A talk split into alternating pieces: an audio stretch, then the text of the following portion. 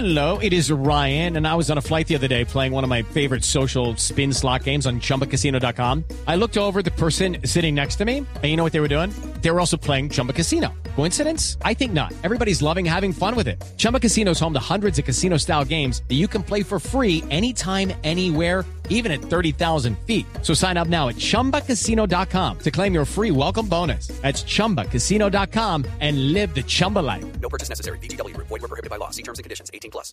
Hoy a las 8 de la noche se estrena por Caracol Televisión La Agencia, Batalla de Modelos. Y como lo anunciábamos desde más temprano, hoy están con nosotros aquí en la cabina, preciosas e inteligentísimas como siempre, sus protagonistas. Y la voy a saludar una por una. Catalina Maya, qué placer tenerla aquí con nosotros. Bienvenida. Cami, muchísimas gracias. No, el placer es mío. Qué delicia estar aquí con todos ustedes.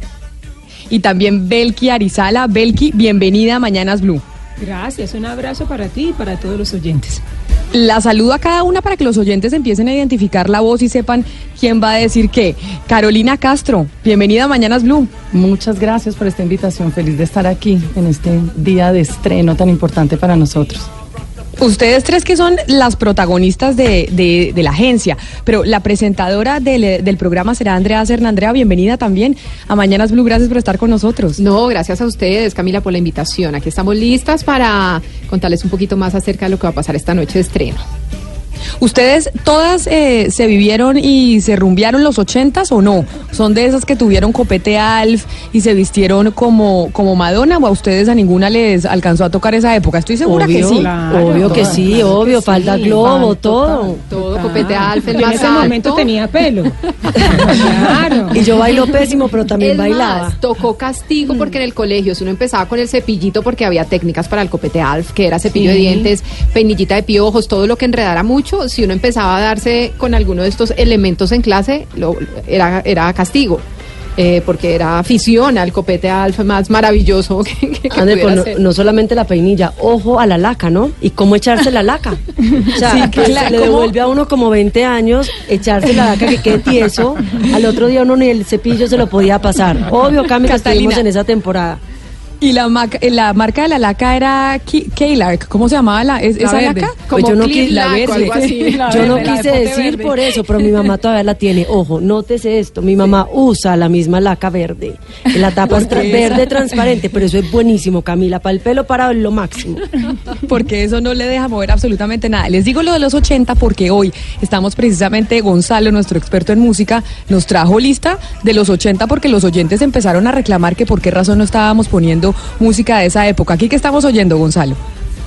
Bueno, Camila, estamos escuchando un señor que sin duda alguna es referencia de esa época. Hablamos de Billy Joel, quien no se cansa de llenar una y otra vez el eh, Madison Square Garden de Nueva York con una canción llamada We Didn't Start the Fire.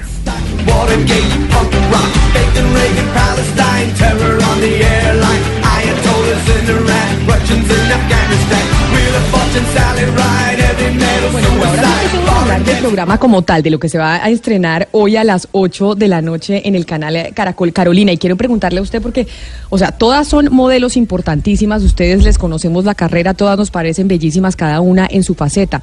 Pero yo... Eh, quiero preguntarle sobre el modelaje nacional y sobre el modelaje internacional.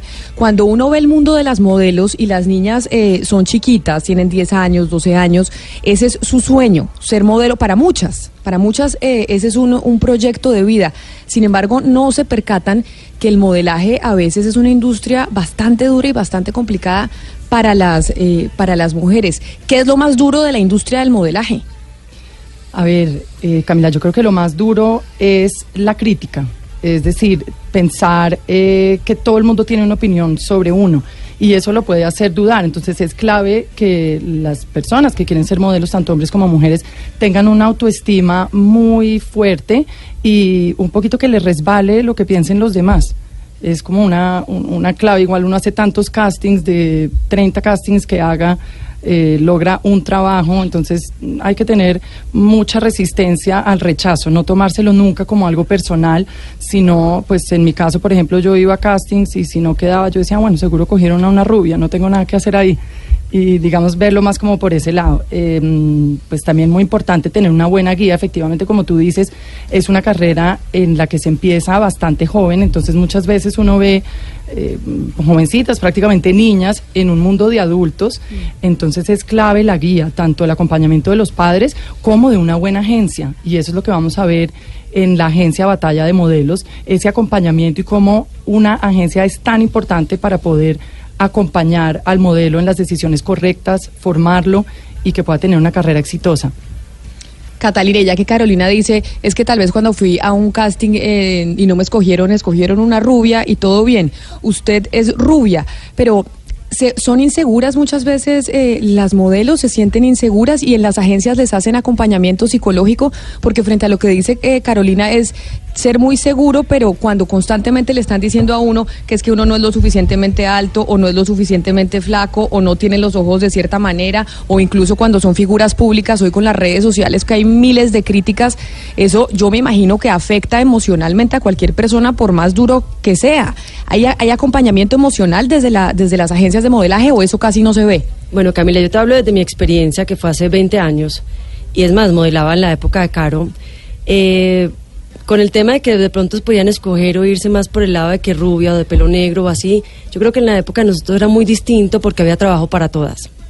Las agencias obviamente lo acompañan a uno porque normalmente uno empieza muy chiquito, yo empecé a los 13 años y eso es clave porque igual también uno hay veces dice, ay, no me escogieron, o se aburre, uno chiquito, se llena de inseguridades. Entonces la agencia ahí es clave y juega un papel importante. Yo creo que en la agencia Batalla de Modelos, algo que teníamos en común las tres directoras era mostrarle a este grupo de chicos la importancia de asesorarse bien, de estar acompañados. De que, a ver, hay algo que es personal.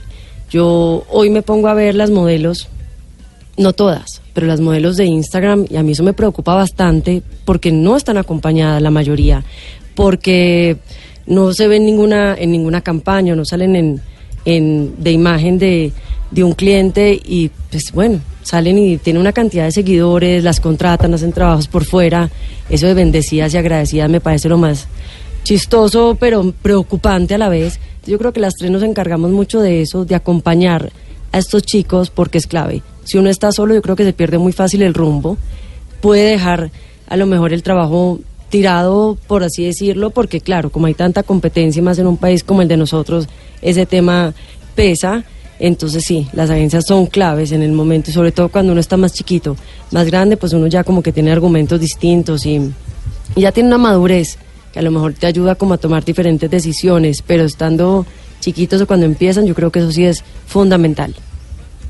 Antes de mi pregunta, Catalina, le informo a los oyentes que la Junta de Fiscales del Ministerio Público del Perú aceptó la renuncia del fiscal general Pedro Chavarri. La fiscal Zoraida Ábalos asumirá internamente el cargo de fiscal general del Perú. Ahora sí, Catalina, yo quisiera saber si las modelos perfectas son las que aparecen eh, o son los ángeles de Victoria's Secret. Yo creo que modelo perfecta no existe. Yo creo que hay bellezas y gustos para todos. Más que una belleza física, yo creo que es un, un, un, conjunto de cosas, la actitud, la personalidad, porque la belleza llega un cliente o llega a una pasarela y se te acaba. Eso tiene que ser un paquete. Todo esto es, por ejemplo, el caso que tú estás citando, que son estos ángeles, no han llegado ahí solamente por bonitas. Si tú las ves en una pasarela, arrollan, salen y crecen la pasarela. Entonces, yo creo que no hay perfectas, hay gustos para todos, hay clientes que les gustan y necesitan, de acuerdo a sus necesidades, diferentes estereotipos de belleza, pero no va solamente en lo físico, eso es un paquete completo. Y ahí muchas mueren en el intento, y muchos también, porque una cara bonita, pero que no dé más, ahí perdimos el año, Gonzalo. Belki, ¿cómo van a manejar el tema eh, para que no se vuelva un programa en el que solamente vamos a ver eh, dorsos bellos, colas bellas? Eh, y que sea mucho más y que enseñe mucho más. Y se lo pregunto porque muchas niñas, muchas adolescentes van a ver ese programa. Y muchas niñas viven pegadas a Internet y pegadas a las redes y piensan que hay un cuerpo que se tiene que mostrar. ¿Cómo lo van a manejar en este programa ustedes? Bueno, este programa tiene un formato especial porque también invita a compartir una educación. Tú puedes educar a través del arte perfectamente y es bueno que la moda la vean como parte de una formación integral para un ser humano. ¿Qué sería del mundo sin arte? ¿Qué sería del mundo sin la música, sin los artistas? Y nosotros somos artistas y tenemos cada una una profesión que hemos pasado por una universidad. Yo le quiero decir a todas las jóvenes que modelos, muchas, pero modelos de mujeres muy poco, porque una cosa es ser famosa, otra cosa es ser reconocida por mérito. Y esta carrera merece respeto. Siempre voy a enfatizar en ese tema. Esta carrera es tan importante como ser abogado, como ser médico, porque también tú le inviertes un tiempo. Pero no es solamente cuidar el cuerpo. La belleza del arco iris se debe a la variedad de sus colores. Y el programa como tal invita a ver lo que está viviendo el mundo ahora. Y es un cambio, es un cambio de mentalidad y de comportamiento también. No todas tenemos la cualidad de ser modelos de pasarela porque se requiere una estatura para ello, pero podemos ser modelos de fotografía, de comerciales o simplemente ser una gran modelo de mujer como lo estamos viendo ahora en el mundo, donde las mujeres hoy lideramos congresos, lideramos, escribimos libros, ganamos premio Nobel. Yo creo que es por ahí. Y a partir A del arte podemos darnos a conocer. Belki, usted es de este team, usted es de este grupo de, de, de trabajo, porque aquí de eso, de las nuestras, que aquí las mujeres tienen que destacarse en todos los ámbitos, en absolutamente todos. Pero ahora empecemos, Andrea, usted que es la presentadora, la que va a llevar pues el manejo y las riendas de cómo va a ir funcionando el programa, explíquenos cómo va a funcionar, cuál es la mecánica, qué es lo que se van a encontrar eh, los televidentes y los oyentes esta noche cuando estén en el televisor a las 8 de la noche viéndolas. Bueno, Camila, esto funciona así. Aquí eh, se encuentran tres agencias, ya oyeron a sus directoras, para competir y lograr diferentes contratos. Cada noche hay un contrato. En el primer capítulo es un capítulo diferente a lo que va a suceder en el resto de los capítulos porque es el momento en el que ellas se enfrentan como a ese primer casting masivo y convencen a través de unos contratos que tienen que ofrecerle a estos modelos que ellos se queden con sus agencias para trabajar y asumir los retos que vienen de aquí para adelante. Ya cuando entremos en firme en la competencia, entonces estas tres agencias cada noche tendrán que eh, asumir eh, un contrato diferente que tiene que ver directamente con la realidad de este mundo del modelaje, la moda, la publicidad. Entonces vemos una noche un contrato que tiene que ver con fotografía, después otro que es ruedo un comercial, después otro que es un comercial pero con énfasis en internet, pues que es hoy en día lo que sucede. Eh, en fin, o sea, cada, cada noche pasarelas y demás se van a ver ahí en el programa. Esto todo, obviamente, con los ingredientes de un programa de televisión. No es y grabar un comercial como se graba un comercial con los tiempos de un comercial que pueden ser dos días en rodajes de 15 horas o hasta más, sino comerciales que se ruedan en hora y media, porque lógicamente es competencia, entonces es retador. Eh, ellas van a tener, digo ellas, eh, nuestras directoras van a tener un equipo que las va a estar acompañando y soportando durante todos los contratos. Entonces, todo el tiempo van a ver ahí el director de comerciales, el, fotógrafo, el, eh, el estilista, el, el maquillador, en fin, todos están allí apoyando a los modelos, a las directoras y sumergidos en esta competencia. Tiene dosis de convivencia, este es un reality con competencia, eh, pero no es una convivencia eh, tal vez a la que estamos acostumbrados cuando hablamos de programas de convivencia en donde no ven la luz del sol, entonces lleva a estas personas a que actúen de manera extrema eh, ante cada situación, porque lógicamente al estar encerrados, no saber ni qué hora es, ni qué día es, ni ver el sol nunca durante tres meses, pues empiezan a actuar de unas maneras extremas.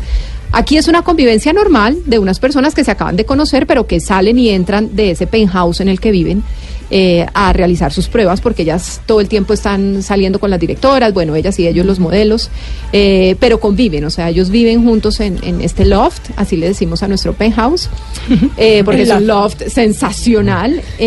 mover y así, y así va funcionando. Después aparecen los jurados eh, al cierre de las pruebas y de los ciclos para hacer las evaluaciones. Son tres jurados. Sí. Eh, y ellos son los que van definiendo a lo largo del programa. Ya hacia el final veremos cómo aparece Colombia, digamos los televidentes, y son ellos los que empiezan a decidir. Pero en la primera parte son los jurados. Se oye súper entretenido, ¿o no, Hugo? Lo es. Sí, sí, sí, sí. Saludos, Andrea, de- desde su tierra, desde la ciudad de Cali. Yo, yo sí quiero saber cuál de las tres eh, va a ser la que va a representar o la que maneja la agencia, porque hay un chico es LTV, es lo que entiendo yo vi en las promociones, y quiero saber cómo fue el manejo a propósito de la convivencia, el penthouse y todo esto, cómo fue, cómo fue el tema del, del muchacho. Bueno, eh, hace parte de, de mi equipo y, y lo identifiqué con, con, muchísimo, con muchísima gratitud por la vida, porque, insisto, el mundo está cambiando y tenemos que tener un cambio en la mente, en el corazón, en el hablar, en el actuar. Todo tiene que ir en concordancia con lo que está sucediendo en el universo. Y bueno, cuando él, eh, cuando él estaba en mi equipo, trabajar todos los días con él era muy divertido, muy... Yo siento que aprendí una lección de vida con él, porque, porque es un ser humano especial. Bonito, eh, muy talentoso, baila, actúa, presenta, o sea, modela. Y, y bueno, yo pienso que, que no estamos ajenos a abrir nuestros ojos a- ante esta inclusión.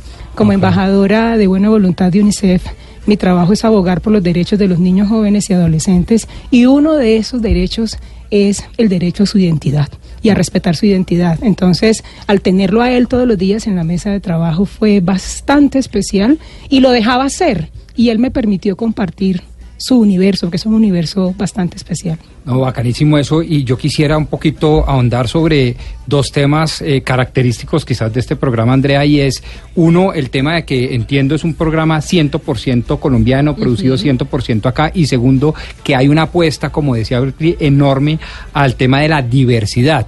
Diversidad en colores, diversidad en géneros, div- diversidad. ¿Cómo es eso? Pues empezando para hilar un poco con lo que decía Belki, con el tema de la diversidad y la inclusión, pues sí, es un programa diverso, pero además no lo queremos hacer y no se hizo como a la fuerza, o sea, no es que vamos a ser diversos y entonces como sea tiene que haber una persona de estas características y de estas y de estas, no, es de manera natural, así sucedió porque es una representación de- del mundo. Eh, y también como, digamos, cómo se tejen esas conversaciones, esos temas y cómo se muestra, también sucede de una manera natural. Y con mucho respeto. Exactamente, de hecho creo que varias veces lo dijimos ahí en las grabaciones al aire y se los decíamos a ellos, aquí amamos la diversidad, entonces no, no, no, no es algo que tratemos con misterio, con ay no, esto hay que taparlo, no, no, no, para nada, o sea, sucede de manera natural y fluye, entonces eso es lindo. Eh, y por otra parte, sí, importantísimo que lo digas porque hay que aplaudir el trabajo también de los creativos, es un programa que nace en Caracol de manos de los creadores creativos colombianos. Y esto es importante en el mundo y en la industria de la televisión, en donde en cada una de las ferias ve uno formatos del mundo y ahora este formato entra a competir también con esos formatos. De hecho, recibimos visitas de productores de otros países que fueron a visitarnos durante el rodaje allá al Loft, a nuestro, digamos, centro como de operaciones, porque de una, apenas se enteraron de la noticia, querían estar interesados y, mostraron ese interés y fueron a, a ver en qué consistía todo esto. Eh, el tema del modelaje y la moda pues no es inexplorado, hay formatos que se dedican a esto. En Colombia, hemos tenido una oportunidad nomás y si mal no recuerdo creo que no son dos, Eh, pero se ejecuta de una manera tan diferente que eso ha llamado mucho la atención, entonces sí vale la pena aplaudirlo porque repito, nace de manos colombianas y, y eso es importante en este mundo de los grandes formatos de televisión. Yo oigo muy calladas a Carolina y a Catalina, pero entonces le voy a preguntar eh, a Carolina. Carolina, usted tiene una gran experiencia en, pasar- en pasarelas internacionales. Usted es de esas modelos, usted me corregirá si no fue la primera que dijimos conquistó las pasarelas de afuera, porque en Colombia tenemos algo muy especial y es que eh, la belleza colombiana o la que nos gusta en las pasarelas nuestras, ustedes corríjanme si estoy equivocada porque yo no soy experta eh, no es la que les gusta, por ejemplo, en las pasarelas europeas. A nosotros en Colombia tenemos una, nos encantan las mujeres voluptuosas, por lo general nos gusta más ese tipo de belleza que no se ve en las pasarelas de la alta moda en, en Nueva York o en Europa. ¿Cómo fue el criterio de selección en ese sentido? En el, en el programa para las diferentes agencias, o por lo menos para la suya, en términos estéticos. Sí, mira, pues sí, efectivamente hay ciertas características que, que son importantes al momento de un desfile, la estatura, y más que por la estatura del modelo en particular, es porque en un desfile desfila un grupo de modelos. Entonces, si la mayoría de las modelos mide unos 75, unos 80, una que va a ser más bajita, pues se va a notar la diferencia. Entonces es más como, como por ese lado. Pero yo la verdad lo que quería era la inclusión. Yo trabajo en esto también día a día y me doy cuenta cómo los clientes cada vez están pidiendo perfiles más em, atractivos, diferentes. Realmente hoy en día el modelaje, más que una cara bonita, se trata de una cara o una actitud que tenga recordación, que realmente eh, marque la diferencia para eh, así destacar su producto de la competencia. Y quiero señalar precisamente, ahora que hablas de, pasarelas, que el Sindicato Estadounidense de la Moda, el CFDA, está invitando precisamente a todos los diseñadores para esta próxima versión a que sean más incluyentes y que manejen tallas diferentes, eh, como el caso de Ashley Graham, que ha marcado toda esta tendencia de modelos de talla plus. Y esto es importante recalcarlo porque corresponde también a una necesidad del mercado y del público y quiero aprovechar precisamente para invitar a los clientes a que se atrevan, porque muchas veces los clientes siguen por la línea tradicional del modelo que cumple con ciertas características y resulta que yo creo que ahí ah, se están equivocando. Hoy en día creo que hay que tomar riesgos y son los riesgos los que a nivel de mercadeo van a hacer que el producto o la marca se, se destaque. Michael Kors, por ejemplo, está incluyendo también modelos de talla plus. Eh, yo trabajé muchísimos años con Jean-Paul Gaultier, ocho años trabajé con él, ya no como modelo, solamente empecé como modelo, pero después trabajé en el departamento de Relaciones Públicas y Comunicaciones. Y Jean-Paul Gaultier eh, es muy importante dentro de la historia de la moda porque se ha destacado siempre por buscar perfiles diferentes. Nosotros para cada desfile siempre nos ponía a correr porque aparte de algunos modelos que ya le gustaban, eh, hacía algo que él llamaba casting salvaje. Y casting salvaje era buscar gente eh, prácticamente en la calle con perfiles diferentes. Eh, super tatuados o andrógino o de talla plus o curvy. Entonces, digamos que dentro de todo este tema de la inclusión, que es algo muy bonito en la agencia Batalla de Modelos, se ve también un reflejo de lo que quiere ver la gente, de lo que es el público. Catalina, el desnudo artístico en el modelaje, ¿cómo es visto? ¿Tiene algún tipo de approach? ¿Es necesario recurrir a este tipo de modelaje para crecer eh, como modelo en este caso? No, yo creo que no, yo creo que no. Eh, es más, en la agencia, por ejemplo, tuvimos varios retos, porque en la agencia teníamos todos los días un reto diferente, eh, fuera comercial, fotografía o, pasarela, y tuvimos algunos acercamientos, porque a lo, mejor la campaña sí lo, necesitaba, pero no, llegamos al desnudo. Yo creo que hay un desnudo que es artístico y hay un talento espectacular detrás de esto, pero yo creo que esa no es la herramienta para surgir o para pues para escalar en el modelaje, no. Pues les deseamos toda la suerte esta noche a las 8 de la noche. Andrea, ¿cuánto tiempo va a durar el, eh, el programa? ¿Es un, es, un, ¿Es un formato que va hasta cuándo? Es un formato mediano, digámoslo así, en tiempo al aire. Es un formato de dos meses, así que serán dos meses intensos para los modelos, las agencias, para los televidentes, que estoy segura que se van a pegar una enganchada impresionante con nosotros a partir de esta noche a las 8. Así que esta noche tenemos todos una cita con estas cuatro mujeres, pilísimas como las oyeron, inteligentísimas y pues preciosas, que eso no hay que decirlo. Catalina Maya, Belgia Arizala, Carolina Castro y Andrea Serna, gracias por estar aquí en Mañanas Blue contándonos lo que vamos a ver esta noche. Y seguiremos en contacto con ustedes porque seguro esto va a ser un éxito. Claro gracias, gracias, gracias. gracias. Que no se lo pierdan.